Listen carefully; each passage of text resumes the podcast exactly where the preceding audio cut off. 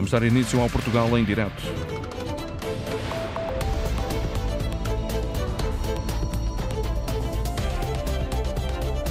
7 de junho, Portugal em direto hoje nos Conselhos de Carrazeda de Anciães e Armamar, edição dos jornalistas Nuno Amaral e Fátima Pinto. Muito boa tarde. Continuamos a seguir este Douro hoje de águas lavadas. Folgosa de um lado, Covelinhas do outro. Dois anfiteatros que se dispõem sobre o rio. Um rio calmo, com um pato branco solitário que vigia, vigia esta emissão do Portugal em Direto. É em Folgosa que damos voz ao povo, às memórias e a fruta. Escolhemos a maçã, a saudável maçã aqui da zona que não foi afetada pela intempérie. Aqui deste lado, já no Conselho de Carrazeira de Anciães, os últimos dois dias foram de muita água, onde estamos, na estação do Fostua, bem em cima do Douro. Eh, na segunda-feira havia um fino lençol de água a tapar a linha férrea. Bem perto, em Ribalonga, houve derrocadas, mas estamos aqui para olhar para esses estragos, mas também para o Parque Regional Natural eh, do Val do Tua, para essa barragem que Soto Moura fez encaixar nos socalcos do Douro e para a linha férrea que se espera nesta região. Há todo um voo que a rádio vai dar sobre uma paisagem nova nestes socalcos que a barragem fez criar. Daqui a pouco, para já, vamos à atualidade com Cláudia Aguiar Rodrigues. A Câmara Municipal de Oeiras anunciou hoje várias medidas de prevenção, entre elas a instalação de comportas para evitar inundações em Algés, como as que aconteceram no inverno passado. São comportas contra enchentes que vão ser colocadas em todos os acessos às habitações e ao comércio e que, de acordo com o levantamento que foi feito pela Proteção Civil, situam-se entre o Largo Comandante Augusto Madureira e a Rua Major Afonso Pala. A autarquia de Oeiras vai ainda fazer um levantamento dos munícipes em situação de vulnerabilidade que habitem nas zonas de elevado risco de cheias em Algés. E na Madeira, a depressão Oscar levou a que mais de 40 pessoas ficassem desalojadas e alguns estragos em infraestruturas e estradas. A Proteção Civil está a esta hora a fazer no Funchal o balanço desses estragos. Nos Açores, a situação mais complicada foi na Ribeira Quente, na ilha de São Miguel. A povoação ficou isolada durante horas devido a uma derrocada que levou mesmo ao fecho da única estrada de acesso à localidade. Mas o acesso já foi restabelecido, como explicou à Antena 1 o presidente da Junta de Freguesia dos Açores alguns esgotos entupidos que fizeram depois alguns prejuízos nas suas casas, uma porta que o mar destruiu, tem algumas árvores caídas. O dia de hoje será eh, dedicado sobretudo a quê? Às limpezas? Sim, os próximos dias serão dedicados a isso, principalmente uh, na nossa estrada, que não, não, é uma coisa que compete à, à Junta de Freguesia da Quente, mas obviamente vamos querer estar acompanhados de perto. Na nossa estrada há muito, muito para onde se limpar, muito, para, muito trabalho a fazer, muito trabalho a fazer. O presidente da Junta de Freguesia dos Açores, Ruben Melo, entrevistado pela jornalista da Antena 1, Rosa Azevedo. A Proteção Civil dos Açores registrou dezenas de ocorrências devido ao mau tempo, sobretudo na ilha de São Miguel, mau tempo que está a caminho do continente. Vai se sentir mais a partir do final da tarde de hoje em Vila Real e Bragança, mas com maior incidência no país amanhã, segundo o Instituto Português do Mar e da Atmosfera. A linha ferroviária de Vendas Novas está cortada na Fajarda, em Curus, distrito de Santarém, devido a um incêndio numa composição de transporte de mercadorias que não causou vítimas, como confirmou a Antena 1, fonte do Comando Subregional da Lesíria do Tejo. A linha de Vendas Novas é um troço ferroviário que liga as estações de Vendas Novas, distrito de Évora, e Setil, Conselho do Cartacho, distrito de Santarém, onde se cruza com a linha do Norte. E de acordo com a mesma fonte, não há ainda uma previsão para a reabertura do tráfego ferroviário. A criação do TGV, que permite a ligação entre Porto e Lisboa, vai obrigar à demolição de 42 casas em Campanhã por questões de segurança. No total, no primeiro troço da obra da linha de alta velocidade até Sor, em Coimbra, mais de uma centena de casas vai cair por terra. São contas feitas pela Infraestruturas de Portugal. Às famílias foi prometida uma indenização e realojamento. Em uma hora e 15 minutos vai passar a ser possível viajar entre Porto e Lisboa com os preços médios de bilhetes a rondarem os 25 euros. A obra deve estar concluída em 2030. Os municípios do Porto e de Gaia vão apresentar uma candidatura conjunta para serem eleitos capital mundial do desporto em 2027. A candidatura foi feita à ACES Europa, Associação das Capitais e Cidades Europeias do Desporto. O objetivo é promover um programa inovador. José Guilherme Aguiar, vereador do Desporto da Câmara de Gaia, considera que esta é uma oportunidade única para o crescimento dos eventos desportivos. Primeiro, reconhecemos a importância desta da atividade física e do desporto, reconhecemos a importância desta atribuição. É uma, uma oportunidade única de desenvolvimento fantástico das atividades desportivas. E um programa deste será objetivamente de grande apreço pela, pela, pela população. E a cidade eleita para a capital mundial do desporto deste ano foi Konya, na Turquia, e no ano de 2024 será Sófia, na Bulgária. E nos Açores, a ideia é fazer uma limpeza no espaço que está cheio de detritos e de satélites. O radar da empresa americana Leolabs foi inaugurado esta manhã no teleporto de Santa Maria. É um dos nove radares deste género instalados no mundo, António Pacheco. São mais de 27 mil os detritos espaciais com dimensões apreciáveis que, segundo a NASA, em 2021 estão a orbitar no espaço. São resíduos de módulos de antigos foguetões, satélites inativos ou mesmo de objetos desconhecidos. Muitos mais existem no espaço, mais de meio milhão, com dimensões até um centímetro, que não podem ser rastreados, mas com poder suficiente para causar estragos ou mesmo comprometer missões espaciais. A preocupação da comunidade científica é grande, não só com os atuais detritos, mas também com o seu incremento nos próximos anos. Para mitigar ou mesmo reverter a situação, várias iniciativas estão a ser tomadas, desde projetos para a retirada de detritos até à criação de uma rede de radares espaciais. E o radar vai permitir apoiar organismos de defesa, departamentos governamentais, operadores de satélites e agências espaciais.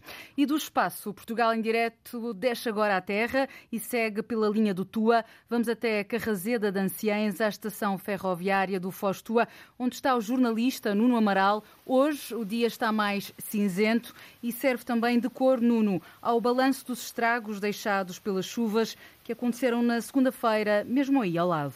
Eh, exatamente, estava, estou uh, neste momento uh, na estação ferroviária de Fostua, que há dois dias tinha uma ligeira camada de água a submergir estas linhas férreas. Houve vários estragos aqui perto, em Ribalonga, as enxurradas destruíram vários terrenos agrícolas e isso espelha-se nas cores do Douro, que segue aqui ao lado, hoje sereno, num verde, mas matizado de castanho dessa terra que escorreu. Ora, estamos em Carrazeda anciães, o autarca João Gonçalves, consegue fazer-me só nos últimos dias o balanço do que aconteceu aqui no seu Conselho, uma vez que tem sido fustigado nas últimas semanas? É bem, muito boa tarde. É bem verdade que desde o dia 26 temos sido fustigados quase todos os dias com, com, com trovoadas e que eh, causam imensos prejuízos, tanto assim é que eh, em vários dias eh, ocorreram queda de granizo, o que acresce, digamos assim, à quantidade de água que eh, caiu em espaços de tempo muito curtos e que provocou, tem provocado sérios, sérios prejuízos, tanto na agricultura como, eh, obviamente, também em algumas, algumas casas de habitação e algumas infraestruturas públicas. Até ver, pelo menos aqui na estação, está tudo sanado. Houve aquele pequeno rio que por aqui chegou, as corridas montanhas, mas...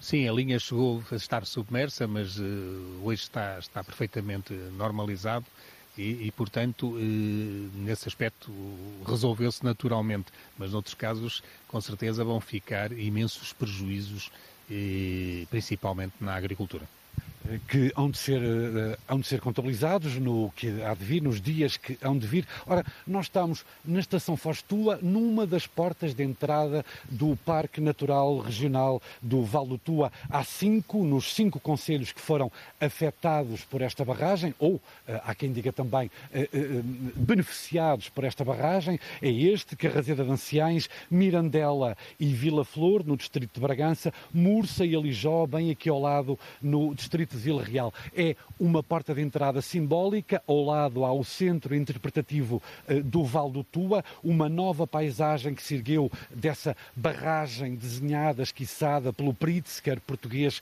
Sotomora, que fez encaixar uma uh, contenção das águas, essa barragem no alto Douro Vinheteiro, parece um sulcalco de betão, a barragem que sustém o Tua até chegar aqui ao Douro, onde estamos. Já vamos olhar mais ao detalhe para o Parque Regional, mais ao detalhe para eh, as consequências dessa barragem que foi inaugurada em 2011, começou a produzir energia em 2017, neste momento produz energia uh, de forma plena, eficaz. O que não está a acontecer de forma plena, Presidente João Gonçalves, são as contrapartidas, nomeadamente no sistema de mobilidade do TUA, ou seja, a barragem está a produzir, a EDP prometeu cerca de 17 milhões de euros a estes cinco conselhos em contrapartidas, o investimento de monte era o sistema de mobilidade, o que está a falhar. É bem verdade que, eh, principalmente neste, no Conselho, mas também eh, neste, neste, neste local onde estamos e onde está localizada a barragem de Fostua, isto é um verdadeiro interface, interface modal, quer fluvial, quer rodoviário, quer ferroviário, e, e que eh, atrai muita gente, mas com certeza muita gente mais viria conhecer o território destes cinco municípios, se a principal contrapartida pela construção da barragem a linha ferroviária estivesse implementada. Eh, Trata-se de, um, de um, plano eh, com, com, várias, com várias valências, eh, o rodoviário desde aqui da estação até o paradão da barragem, o fluvial desde o paradão até a aldeia de Brunheda, no Conselho de Carrasenda Anciães, e depois a parte ferroviária entre Brunheda e Mirandela. Eh, os tais 23 quilómetros que a subida das águas, originada pela construção da barragem, fez submergir, não é? 23 quilómetros de linha. Exata, exatamente. E, de qualquer maneira, essa principal contrapartida, que já deveria estar implementada, já que a barragem já está em fase de exploração há alguns anos, ainda, ainda não é uma realidade. Os autarcas e as populações sentem alguma apreensão por esse facto. Temos feito tudo o que é possível no sentido de alertar, nomeadamente o governo e as entidades da administração central que eh, também têm responsabilidades na matéria e, e, temos esperança que ainda se resolva e que, que esse sistema de mobilidade seja uma realidade. Eh, foi entregue a um concessionário privado, neste momento o que falta, pelo que percebo, é licenciamento, é isso? Falta licenciar toda a operação, mas para que haja esse licenciamento, com certeza é preciso desinterditar, por exemplo, a linha, a linha ferroviária, e isso só é possível eh, quando todas as condições estiverem garantidas para que isso ocorra. Mas para que essa, esse, esse, projeto seja uma realidade e que, que, é um projeto que nós temos muita esperança que possa ser um projeto eh, que verdadeiramente alavanque desenvolvimento local, o desenvolvimento regional, para que isso aconteça eh, é preciso também que uh, o Governo, e nomeadamente as, as diversas tutelas nesta matéria, nomeadamente uh, as infraestruturas, o, ambiente, uh, obviamente a parte... Hajam com outra fluidez, Exatamente. quase como este Exatamente, que... a parte das Finanças, o Ministério das Finanças, que assumam, assumam este projeto como ele é importante para, para a região. Eh, já vamos falar mais desse projeto e também da atração turística que por aqui, eh, desde a manhã, eh, se vê na estação de Fostua muitas pessoas a saírem de comboio e a procurarem estas entradas no Parque Natural. Tem histórias para levar, tem histórias para trazer, são histórias à beira-douro e que não faltam deste lado do rio. Em Folgosa, onde nos encontramos, memórias eh, são guardadas eh, pelas pessoas da terra e são expostas num jornal que existe eh, precisamente aqui na localidade. Estamos eh, em cima do rio, porque o que nos separa do rio é uma plataforma de madeira, é uma esplanada de um restaurante conceituado aqui na zona. Temos, obviamente, uma vista privilegiada sobre o Douro. Já passou o comboio, já passaram barcos e passam automóveis na Nacional 222, que já foi considerada a melhor e uma das mais bonitas estradas do mundo. Mas eu falava de memórias eh, como esta. Nasci em Folgosa no dia 16 de outubro e sou filha de António Pereira e Maria da Piedade Pereira. Éramos quatro irmãos. O meu pai trabalhava no campo, para além dos terrenos, também trabalhou na barragem de Bagaúste. Tenho muitas saudades do Rio Pequeno. Apesar de achar muito bonito como está agora, gostava mais dele como era antigamente. Luís Cardoso, uh, o que era o Rio Pequeno? Boa tarde. O Rio Pequeno era fantástico. A malta da minha geração e os antes de mim usufruíamos do rio com muita frequência, diariamente, principalmente no verão. Era, era habitual vermos as pessoas no rio, porque o rio proporcionava às pessoas vários divertimentos, desde nadar, jogar futebol e outras coisas. Foi fonte de rendimento para muita gente da Fulgosa, principalmente para as famílias que pescavam. Havia muitos pescadores que era de, do Rio Douro que tiravam o sustento das suas famílias. Depois, as margens eram bastante. O rio tinha aqui uma margem muito grande e então havia pastos, havia muito gado. O presidente da junta da nossa terra, o avô dele e o pai dele, era aqui que guardavam os seus, seus, seus rebanhos. Mas esse, esses pastos eram arrematados na Câmara, porque só podia pastorear aqui quem rematasse os pastos.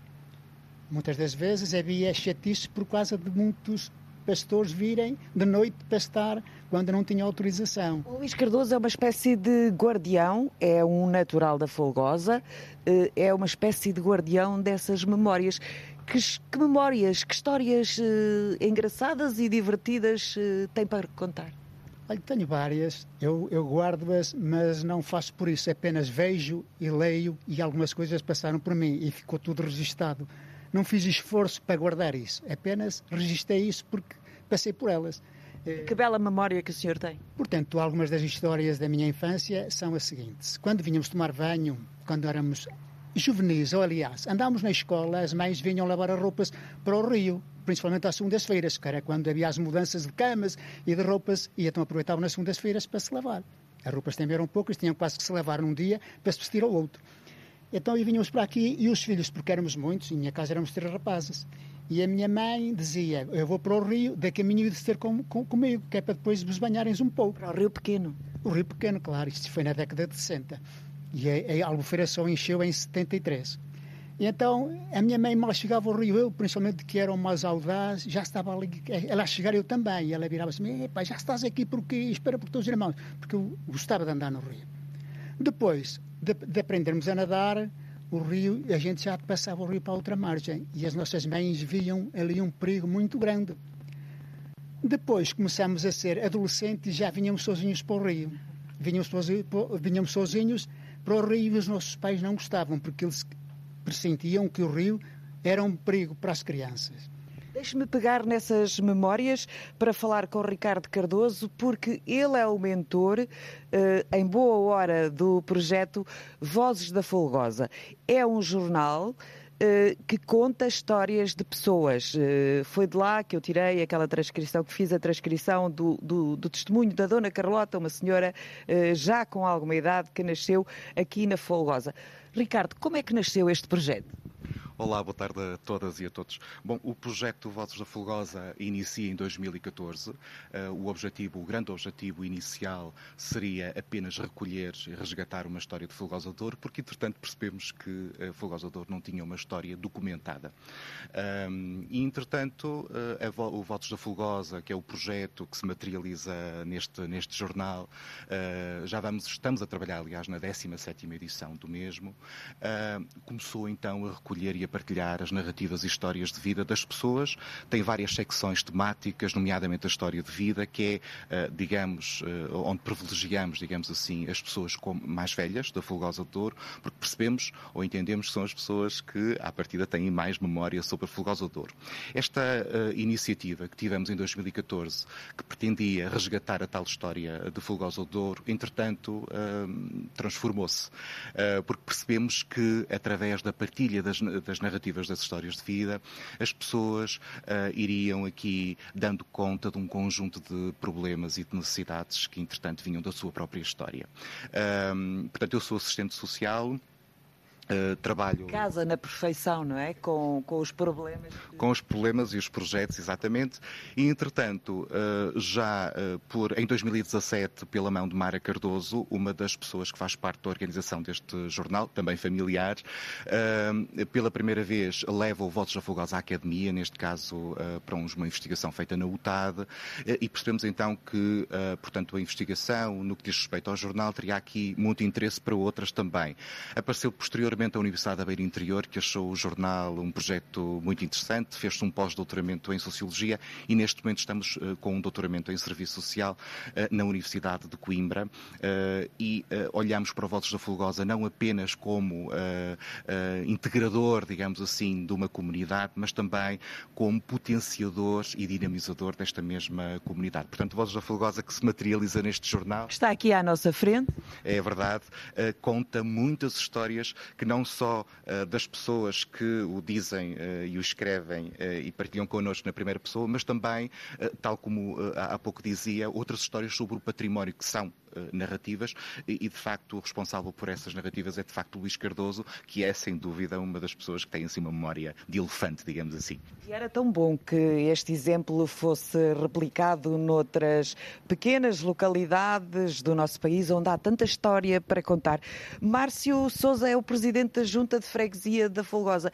É um orgulho também para si, como autarca, olhar para, para este caderno, este jornal, para estas vozes da Folgosa?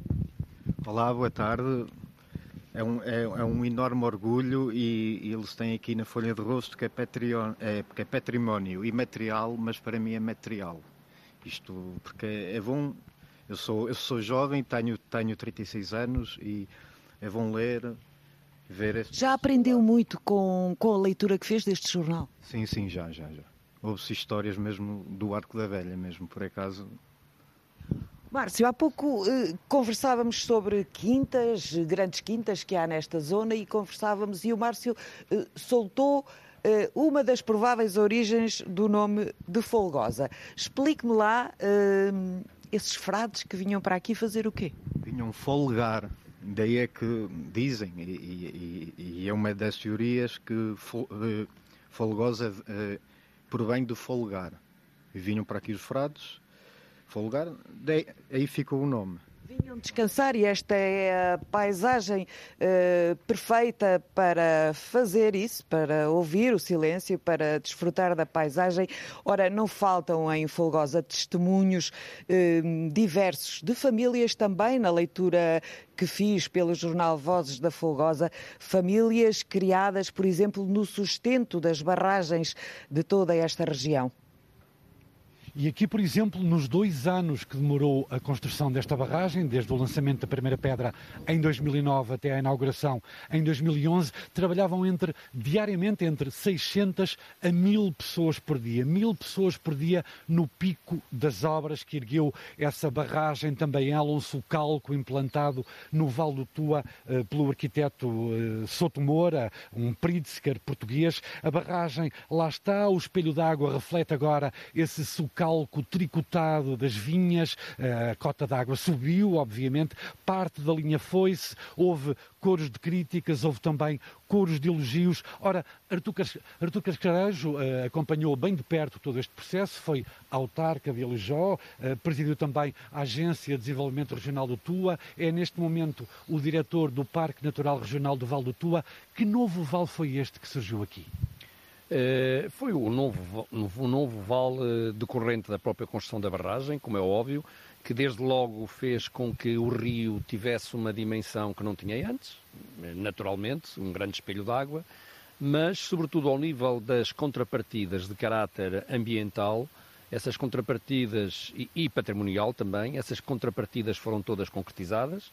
Eh, nomeadamente a recuperação de património eh, em parceria com a Direção Regional de Cultura do Norte, eh, um investimento de cerca de 350 mil euros por cada município na recuperação de património classificado e, sobretudo, do meu ponto de vista, a instauração aqui no território, a criação de um Parque Natural Regional do Val do Tua, que, que está a cumprir 10 anos em setembro, dia 24. Que, que cumprirá 10 anos em setembro desde a sua criação e que eh, acompanha a concessão da barragem durante os 75 anos de construção da barragem e que se não existisse toda esta verba, que é no fundo uma contrapartida que a exploração exige em termos ambientais de 3% do aproveitamento líquido, ia para Lisboa, para o Fundo Ambiental. Neste caso, aqui fica e permite obras como esta em que estamos. Estamos à porta uh, de uma das portas, passa pleonasmo, de entrada no Parque Regional. Há uma, por Conselho, já dissemos. Ao lado há um centro interpretativo. E, e do ponto de vista da tradução prática, humana deste parque, muitos turistas a chegar?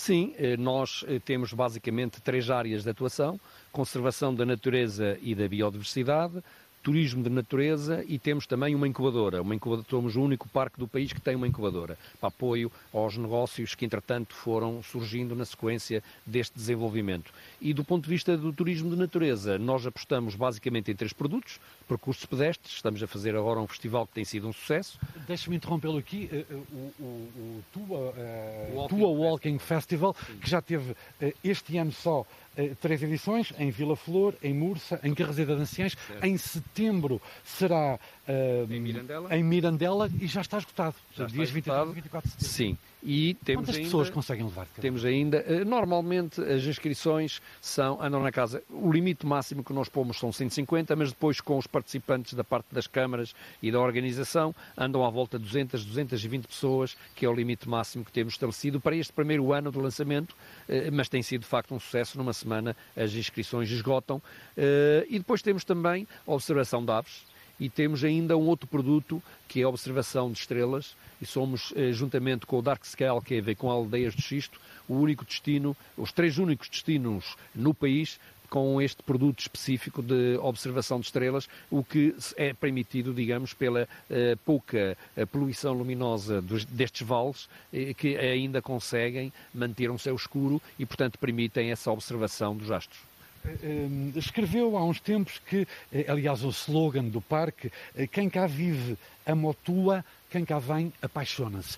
Tem, além de turistas esporádicos, têm surgido uh, uh, novos habitantes para esta região, pessoas que vêm a reboque deste Parque Natural ou do novo Vale do Tua instalar-se nestes cinco municípios? Sim, nomeadamente no âmbito da incubadora do Tua, nós temos conseguido trazer alguns jovens, por exemplo, posso lhe dar um caso de um jovem que, está, que tem uma empresa na área do aproveitamento hidroelétrico, eh, na eficácia dessa, dessa, da transmissão pelas, pelas vias, eh, portanto, eh, elétricas, e que tinha uma multinacional a trabalhar com sede no Peru e que, com base na incubadora tua, como ele era de Mirandela, deslocalizou-se para cá, aproveitando também algumas daquelas contrapartidas do programa Regressar, mas temos também outros casos de jovens imigrantes que, entretanto, herdaram cá quintas e estão a transformá-las em enoturismo. E, portanto, eh, nós damos esse apoio para as pessoas virem, para, no fundo, acederem a fundos comunitários e damos-lhe consultoria também do ponto de vista técnico para transformar uma ideia de negócio num negócio concreto. Um uh, novo Val do Tua, neste Douro, a trazer gente e a trazer ideias e a trazer projetos. Uh, Presidente João Gonçalves, Presidente, autarca de Carraseda de Anciães, o senhor já era autarca em 2017, quando a barragem começou uh, a produzir.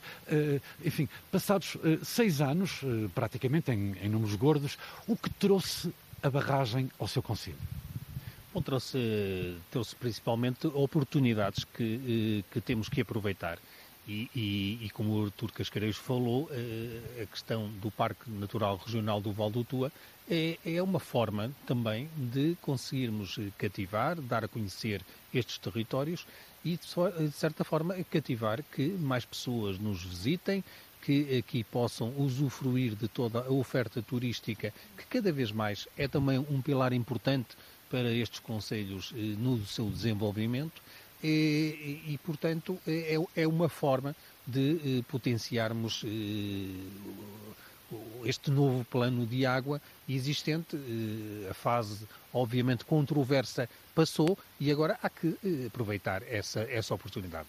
Estamos aqui em Fostua e Fostua é um bom exemplo é a principal porta de entrada no parque. É verdade, é verdade. E, e é um bom exemplo de como aumentar o, o número de visitantes eh, no Conselho, eh, que aqui eh, acedem facilmente eh, das várias maneiras possíveis e que depois podem explorar quer o Conselho de Carrasé de Anciães, quer os restantes conselhos. São turistas que parte. picam, vêm, vêm, vão ou ficam uns dias? É, cada vez A maioria, mais, claro, é, obviamente. É, é, cada vez mais temos turistas que ficam no território há algum tempo para que possam pesquisar e eles próprios fazem os seus trajetos e, e possam pesquisar eh, a, a, diversa oferta que já existe e que é complementar entre os diferentes conselhos. Os cinco conselhos. Entre os, entre os cinco conselhos. É bem verdade que, isso, que isso acontece. E, e é uma oportunidade também de eh, darmos a conhecer, eh, como temos mais afluências de visitantes, eh, de dar a conhecer outras potencialidades que temos, quer sejam de património natural, que é belíssimo, temos uma diversidade muito grande aqui em Carrazeda de Anciães, nestes 290 km quadrados, temos uh, paisagens tão diversas como o, o, o Val do Tua, o Val do Douro. Está um aviso de um, de um dos comboios que acaba de chegar. Eu não quero interrompê-lo. É através de comboios que chega muita gente aqui, que também vai, ou através do leito do rio, nesses barcos, que também hão de cruzar ou atracar aí no Cais da Folgosa.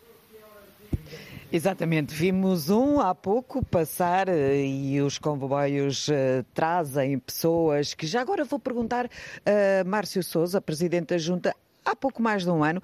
Uh, Márcio, este trânsito de rio, trânsito de comboios Nacional 222, as pessoas ficam em Folgosa ou passam, veem, é muito bonito e vão embora? Uh, agora está um bocado a mudar a tendência, porque há um forte investimento no alojamento local, uh, mas é verdade que passam aqui milhões de carros e poucos param, porque não há, aqui há, pouco, é, há pouca oferta. É preciso estimular esse investimento, não é? Uh, o senhor tem algum feedback, algum retorno das pessoas em relação a esse investimento para o futuro? Há pessoas a quererem abrir casas um hotel? Um... Sim, uh, estes últimos dois, três anos há mais seis, sete casas de alojamento local aqui na Fulgosa. Uh, há um hotel de seis estrelas que irá ser feito em breve, na, na antiga fábrica da Azanha. Sim, aqui há um forte investimento na cama. É no, é no setor mesmo de, de alojamento local, hotel, uh, hotelaria.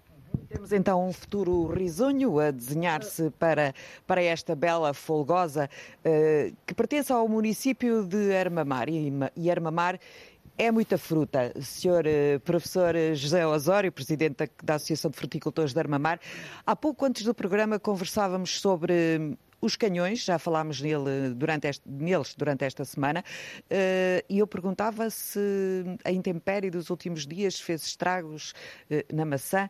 E o senhor disse-me que não, por causa dos canhões. Que bom aquilo estar a resultar, não é? É verdade. Muito boa tarde a todos. Nos estão a ouvir. Não há dúvida nenhuma que estamos num lugar privilegiado e Armamar é um conselho riquíssimo. A norte, a vinha, o Douro, o, o vinho fino e uh, na parte sul, a maçã. Uma parte do ex-libris do nosso conselho. Somos o maior produtor nacional, produzimos cerca de 100 mil toneladas de maçã e graças a ao nosso esforço, não só nosso, da, da, da associação, da cooperativa, da, da, Câmara Municipal e outras entidades, conseguimos eh, eh, tentar resolver uma crise que, que, estava a afetar os nossos agricultores e que a pouco a pouco iam deixando ou iam deixar eh, o seu trabalho e tinham que se deslocar para o outro lado porque era a falência completa deles.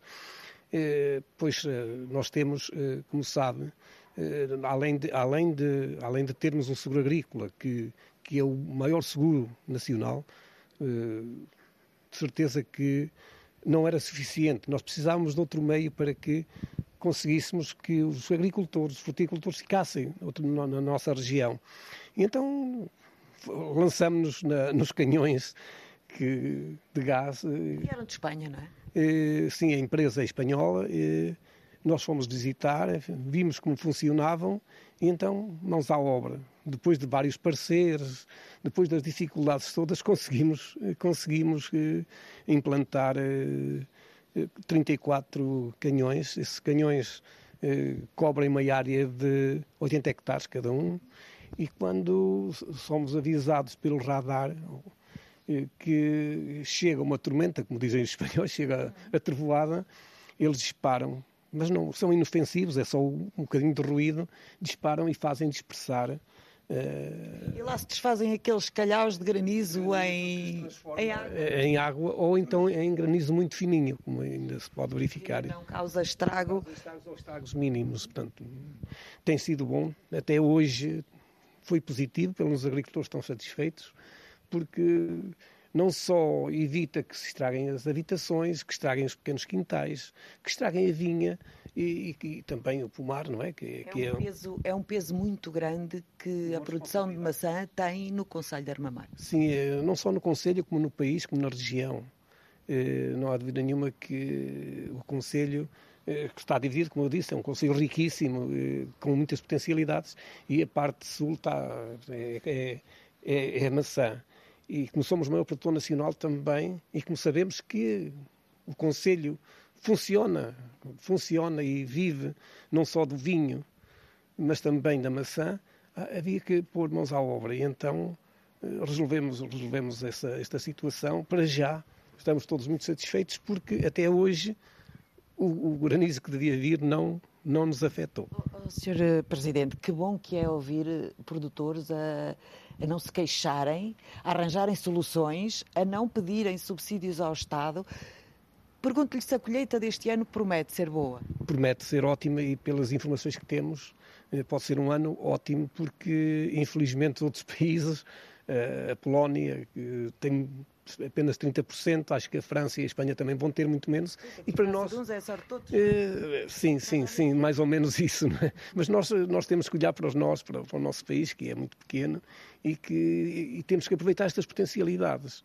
E então é de certeza que, se não nos atingir nenhuma tragédia, que estamos convencidos que não, temos, uh, temos feito todos os esforços para que as coisas funcionem, será um ano, será um ano ótimo. Além disso, isto é tudo carolice das pessoas, ninguém.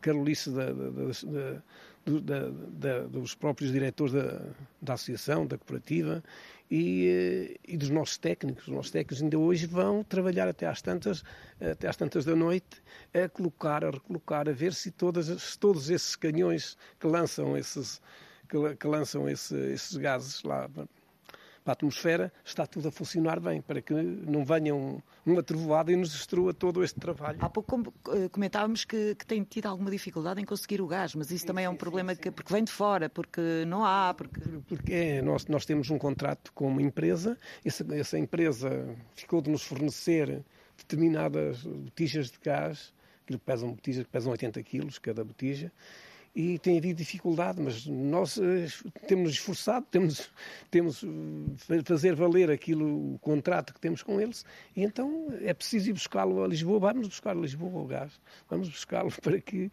não nos aconteça nada. E José Osório é um lutador porque já está nesta Associação de Fruticultores há muitos anos a tentar arranjar soluções para estes problemas que, que preocupam todos os produtores e pode ser eh, um exemplo a, a, replicar também, tal como o Vozes da Folgosa, pode ser um exemplo a replicar para outras culturas espalhadas pelo país. Com o cheirinho a maçã, conseguimos quase transmiti-lo pelas ondas da rádio. Eh, deixamos aqui a Folgosa. E aqui quase que se sente esse cheiro a maçã vindo de Armamar, mas cheira a vinha, a terra, a esta terra fértil. Terra fértil, Presidente, que apesar da chuva dos últimos dias, Presidente João Gonçalves lhe tem provocado muitas dores de cabeça e muito trabalho eh, durante o verão, fundamentalmente. No ano passado, por exemplo, teve que andar com caminhões a distribuir água. Este ano, no cenário instalado, parte do país em seca extrema ou severa, eh, a maior parte em seca. Eh, que perspectivas tem para este ano? É verdade que o ano passado eh, tivemos esse problema eh, muito preocupante da questão do abastecimento público de água que esteve em causa e que eh, originou uma solução de transporte de água de modo ferroviário. À moda antiga, claro. É verdade, de modo, de modo rodoviário, desde o Rio Tua até à estação de tratamento. Iam buscar água ao leito do rio, à Albufeira. Exatamente. É, este, ano, este ano a questão não se põe, eh, o inverno, o inverno proporcionou que eh, a nossa albufeira de Fonte Longa, que é a principal eh, reserva de água que temos para esse fim, recuperasse, eh, está com cerca de 80% de capacidade e, portanto, não vamos ter eh, este ano, de certeza, problemas nesse, nesse aspecto, mas, obviamente, estamos sensibilizados a médio e longo prazo, até porque as alterações climáticas a isso nos vão obrigar de procurar soluções para que não voltemos a ter essas preocupações de uma forma tão drástica. Nós que até temos dois rios que nos ladeiam, o, o, Douro e o Tua. O Douro e o Tua, que se encontram neste preciso uh, sítio onde estamos, mas uh, a altitude penaliza-nos muito. A vila está situada a quase 800 metros de altitude e, portanto, uh, estamos a trabalhar soluções para que possamos mitigar esse risco.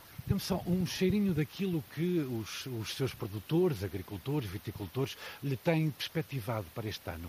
Uh, vinha, por exemplo. É, é, o, ano em si, o ano em si prometia, prometia muito, não fossem as, prometia, não fossem as intempéries e, e principalmente eh, nós também na zona do Planalto Anciães eh, temos uma produção eh, muito volumosa de pomares de macieiras, certo, certo, cerca de 700 hectares plantados, exatamente, temos uma, uma, ligação forte com o Armamar e com a Ementa da Beira nesse aspecto, mas este ano os nossos pomares foram dizimados pela queda de granizo nestes últimos dias e, e, e vai haver, de certeza, eh, prejuízos muito avultados para esses agricultores. Estamos a tentar sensibilizar de toda a maneira eh, a tutela para que eh, possa haver algum auxílio para minimizar estes prejuízos que vão tornar no setor da maçã um, um ano horrível. Eh, já na vinha. Horrível. Horrível mesmo, o termo é mesmo horrível. Estão a tentar mitigar, junto do Ministério da Agricultura, do Governo, enfim, a tentar encontrar soluções para mitigar esses prejuízos. Esses prejuízos e, e, e sensibilizar também para que eh, possa haver algum investimento que possa ser considerado elegível em termos de ajudas financeiras para eh, a utilização de instrumentos, de eh, ferramentas eh, que possam também eh, minimizar e mitigar esses riscos no futuro. É o, que, o esforço que a Câmara de Carrazeira Nações e também, obviamente, os produtores desta região, no Val do Tua, junto à barragem, eh, estão a fazer. Ora, Artur Cascarajo, o senhor que dirige, é o diretor do Parque Natural Regional do Val do Tua, eh, falou há pouco de turistas, de gente a chegar. O Conselho de Carrazeira de Anciães, onde estamos, eh, de acordo com os censos de 2021, tinha 5.500 habitantes. No primeiro ano em que foi inaugurado este centro interpretativo do Val do Tua, tiveram o mesmo número de visitantes, 5.500. Metade vieram de comboio. É, é um sinal que tem vindo a progredir, tem vindo a aumentar? É de facto, e é também um sinal de que a linha férrea, e a linha férrea quer do Douro, quer do Tua, é absolutamente estruturante para o desenvolvimento não só do Conselho de Carrazeira de Anciães, como de toda a região. Porquê? Porque cada vez mais as pessoas procuram os modos suaves de se deslocarem, procuram deslocar-se da forma mais ecológica possível e nós que estamos à frente de um parque também promovemos, obviamente, esse tipo de mobilidade, chamemos-lhe assim. Eh, para além do mais, eh, também ao nível da agricultura, nós, no âmbito da, da conservação da natureza e da biodiversidade, lançamos um projeto, por falarmos de agricultura, em parceria com o Centro de Investigação em Biodiversidade da Universidade do Porto, que foi utilizar caixas de abrigo de morcegos para eliminar as pragas agrícolas na vinha, no olival e no sobreiral e que teve um sucesso enorme. Demonstrou-se eficácia? Demonstrou a sua eficácia. Morcegos a ajudar é à preservação da natureza. Porque os morcegos comem as pragas agrícolas da vinha, do olival e do sobreiral. E isso ficou provado na análise eh, química que foi feita no Centro de Investigação em Biodiversidade da Universidade do Porto, que está situado em Vila do Conde e que provou que, de facto, eles eh, comem essas pragas. E foi testado aqui no... E foi testado aqui, exatamente. Foram 100 caixas abrigo em 50 postos. Por exemplo, dois desses postos foram colocados exatamente aqui em duas quintas. Na estação na quinta, na quinta dos Malvedos e na quinta de Fostua, exatamente aqui neste local, nesta estação, e os agricultores até já nos pediram para ver se avançamos com mais, uh, mais um reforço deste, deste projeto, que foi uma candidatura que fizemos ao Fundo Ambiental no valor Bem sucedida, como disse, a, a, natureza, animais a ajudarem a preservar uh, culturas agrícolas. Uh, aqui no Val do Tua, Conselho de Carrazeira de Anciães, é, é quase o ponto final deste Portugal em direto fora de portas, que sexta-feira vai desaguar na Régua, na véspera desse 10 de junho. Régua é a cidade palco das comemorações do Dia de Portugal. Vai partir mais um comboio e aproveitamos a boleia para sairmos também de emissão. Fátima Pinto, em Armamar, a produção é de Lourdes Dias, o som de Rui Fonseca nos estúdios do Porto e no Amaral com os pés aqui bem à beira Douro, pronto para seguir para a Régua na sexta-feira, dia 9. Ponto final então na emissão de hoje do Portugal em direto, edição dos jornalistas Nuno Amaral e Fátima Pinto.